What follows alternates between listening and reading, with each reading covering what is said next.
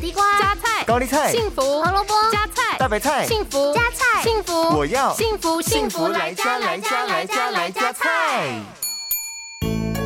大家好，我是美女主厨 V 零。红枣是重要的药材和食材。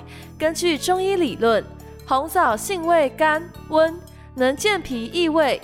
在西方，红枣大多被用来做成甜点，利用它天然的甜味和香气，增添甜点的风味层次和口感。所以今天为了照顾大家的饮食均衡，V 零就要来教大家料理一道健康美味的红枣糯米糕。这道料理需要准备的材料有：两百七十克糯米粉、三十克玉米粉。两百六十 CC 的温开水，五十克黑糖，少许的橄榄油和红枣。首先，我们把红枣洗干净之后，对切成半来备用。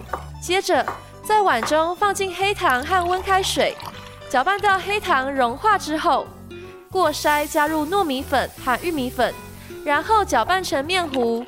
再来，准备几个小碗，刷上一层薄薄的橄榄油后，倒入面糊，然后放上半颗红枣，再包上一层耐高温的保鲜膜，并在上方戳几个小洞。